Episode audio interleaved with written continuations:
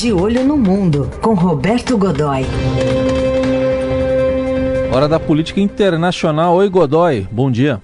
Bom dia, Heisen. Bom dia, Carol. Bom dia, amigos. Oi, bom dia. Falar dessa grande vitória do Donald Trump e muito comemorada por um grande fã dele, né? Que até assistiu ontem o discurso, tudo, fez live, o presidente Bolsonaro aqui no Brasil. Pois é, e foi, você vê que foi uma comemoração bem ao estilo, bem ao estilo do, do Trump e, e, e que do qual o, o, Bolsonaro é um assumido seguidor, admirador. Ele ontem, veja, parou, uh, parou o que estava fazendo para ficar acompanhando ali o, o, o pronunciamento do presidente Trump, que durou mais de uma hora, né? E ele ficou ali firme, vendo pela TV, aquela coisa toda. Foi e foi um pronunciamento. Eh, hoje estava vendo o tom dos analistas americanos eh, varia de vulgar a eh, inadequado. Né? Dizer, ele é chamado, vai por aí com todo um enorme, uma enorme variedade de, de de qualificações, mas fica entre, entre esses dois parâmetros. O parâmetro é esse, dizer, do vulgar ao inadequado. E foi mesmo, né? Dizer, veja, imagine um presidente da maior potência do mundo, quer dizer, veja, o imperador do mundo, ali falando palavrões, eh, enfim, aquela coisa, usando palavras ruins, eh, fazendo aquela, aquelas. Não, não, é exatamente uma brincadeira, né? Quer dizer, você vê que as pessoas têm aquele riso nervoso do medo. Né?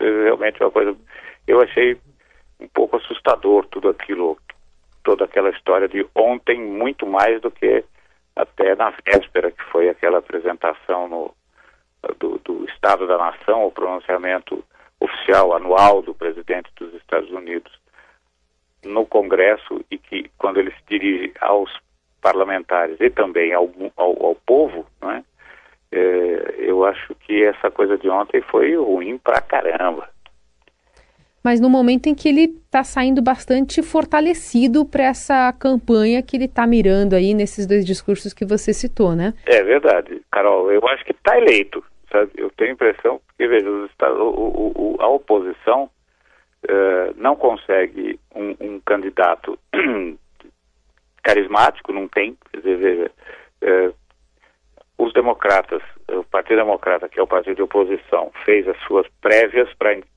indicar aquela, naquele, naquele sistema todo complexo lá da, das eleições americanas, ela está fazendo aquelas como se fossem pré-eleições para indicar o candidato que vai ser nominado lá na, no, no, no, na convenção final. É, começou pelo estado de Iowa e está terminando de uma maneira com, doidona, confusa. Eles uh, deu um problema no software de contagem, não bem de contagem, mas de transmissão dos dados apurados. E aí aquela confusão. Tem, eles não têm voto, não, não, não tem voto eletrônico, a ideia é que não tenha mesmo, né? E não se pode dizer que não seja por capacidade, é apenas porque não tem. A lei prevê assim, enfim. Então, aí na apuração, a apuração é razoavelmente lenta então você tem que mandar os dados para um software que apura e aí ali deu zebra.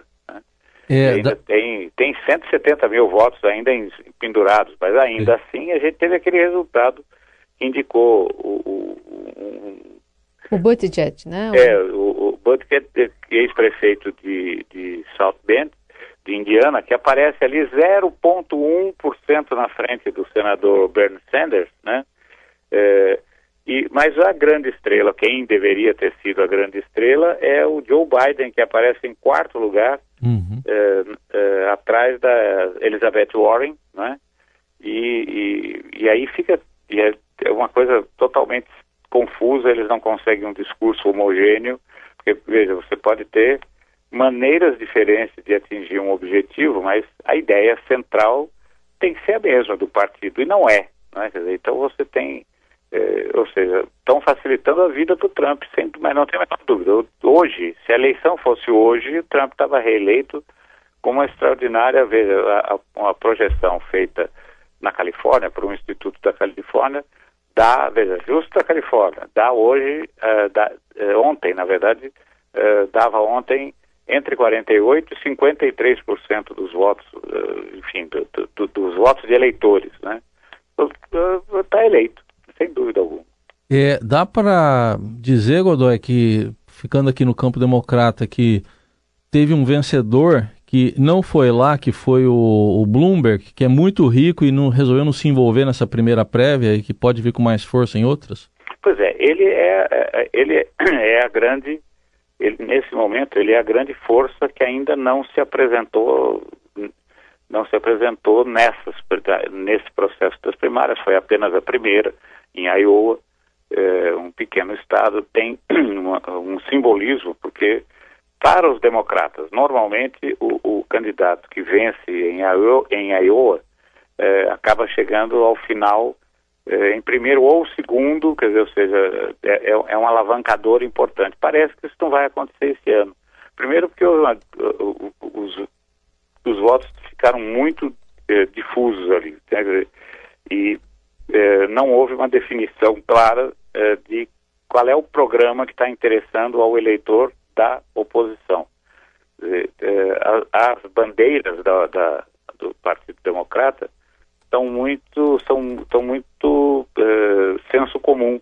Então, a coisa mais séria ali é, é, uma, é uma, uma, não é, chega a ser nenhuma proposta, é uma tese defendida uh, pelo senador Bernie Sanders, que se, uh, se como um socialista uh, democrata, né?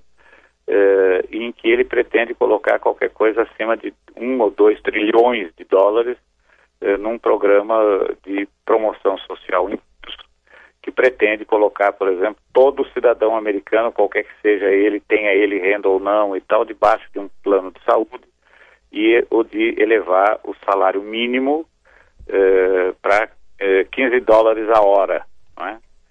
Então, agora, do ponto de vista da economia, eh, a grande discussão que se faz é a seguinte: hum, isso será que isso é factível? Aparentemente, não, não é. Uhum. Agora, levando em conta uh, quem fez uma aposta né, em Trump antes mesmo dele estar tá se saindo bem nesse comecinho de ano, foi o governo brasileiro. E aí é isso, né? Se vai bem, é, especialmente na questão da reeleição, Trump também vai bem o Brasil nessa aposta? Pois é, é eu acho que não vai bem. Hum. Porque, é, o apoio brasileiro a, a, ao governo, à administração do, à administração do Donald Trump é um, um apoio é, em todos os fóruns. O Brasil está voltando está voltando com o governo americano toda vez que ele tem, toda vez que tem essa chance, né, é, tem se alinhado e não tem tido o retorno esperado até agora. Veja, se a gente tem aí esse ano inteiro, passamos aí por um ano em 2018, 2019 todo, não é?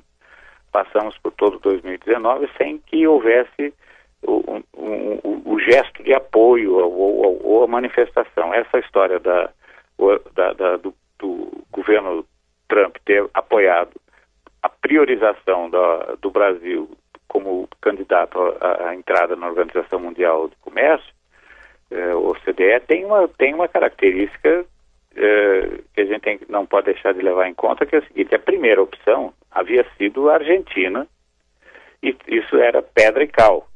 Bom, acontece que o, o, o governo uh, o, o, que nas eleições foi eleito o Alberto Fernandes, Fernandes, que é um candidato de esquerda. Portanto, aí o governo, a sinalização foi muito mais no sentido de que o governo Trump deixou de apoiar a Argentina, porque a Argentina passa a ter um governo de esquerda, do que em relação ao Brasil, em relação a, não, não houve uma priorização do Brasil, não, não mesmo, embora isso tanto em Washington como em Brasília eh, isso tenha sido claramente, tenha sido dito assim, olha, houve uma retomada, uma um redirecionamento e tal, como se tivesse dito, olha, puxa, foi mal, errei lá atrás, estou corrigindo aqui. Não foi isso. Então, eh, se o, o, o, tivesse havido, se eu tivesse havido uma reeleição e o Macri, o, o, o governo do Macri, o, candidato Macri, presidente da época, tivesse sido reeleito, sem dúvida alguma, a Argentina continuaria sendo prioridade para indicação na Organização de Comércio. Ou seja, o Brasil não está tendo o retorno esperado, mas continua fechando. Quer dizer, estou com, tô com Trump e não abro.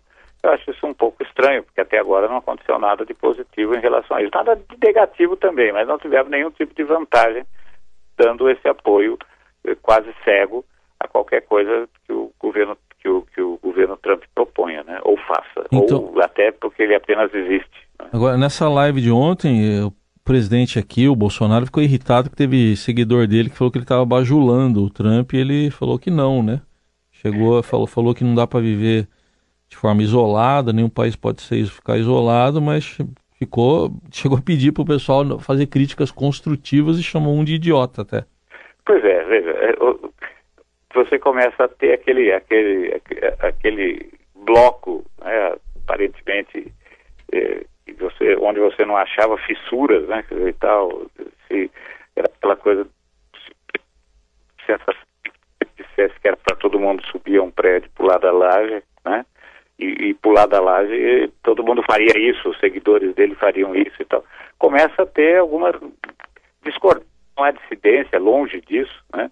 Você veja, a gente não pode esquecer de uma coisa, com tudo isso, o, o, o, o presidente Bolsonaro foi eleito com 58 milhões de votos e mantém ainda com todo o desgaste do primeiro ano, com, as, com o, o pessoal que se decepcionou com ele, eh, com as pessoas que eh, votaram, eh, na verdade, votaram contra a oposição, enfim, contra o PT, contra a, a, a, o que se apresentava como alternativa naquele momento. Com tudo isso, então saiu um bloco talvez aí de, umas, de uns 18 milhões, 20 milhões de, de eleitores, mas ele mantém de 38 a 40 milhões que o apoiam. E é nesse bloco é que começa a surgir essas divergências, né? Quer dizer, não chega ainda a ser uma dissidência, mas é uma coisa preocupante do ponto de vista do, do, do governo brasileiro e tem muito a ver com essa política externa errática, com o fato de que eh, a gente tem esses alinhamentos externos e eventualmente se distancia, eh, temos nos distanciado, né, o governo brasileiro tem se distanciado de algumas parcerias que é onde ele tem que ser pragmático. Então, tudo bem, você, eventualmente você não pode não gostar da China, bom, mas é o nosso maior cliente, né? a gente tem que fechar, a gente tem, tem que estar com eles ali, e isso tá, aconteceu depois de um desgaste muito grande, cujos efeitos a gente não sabe ainda quais serão. O que está ainda vigente é a ordem anterior. Uhum. Muito bem, tá aí. Roberto Godoy, com a coluna de Olho no Mundo, volta na segunda. Bom fim de semana. Um grande abraço, gente. Até segunda.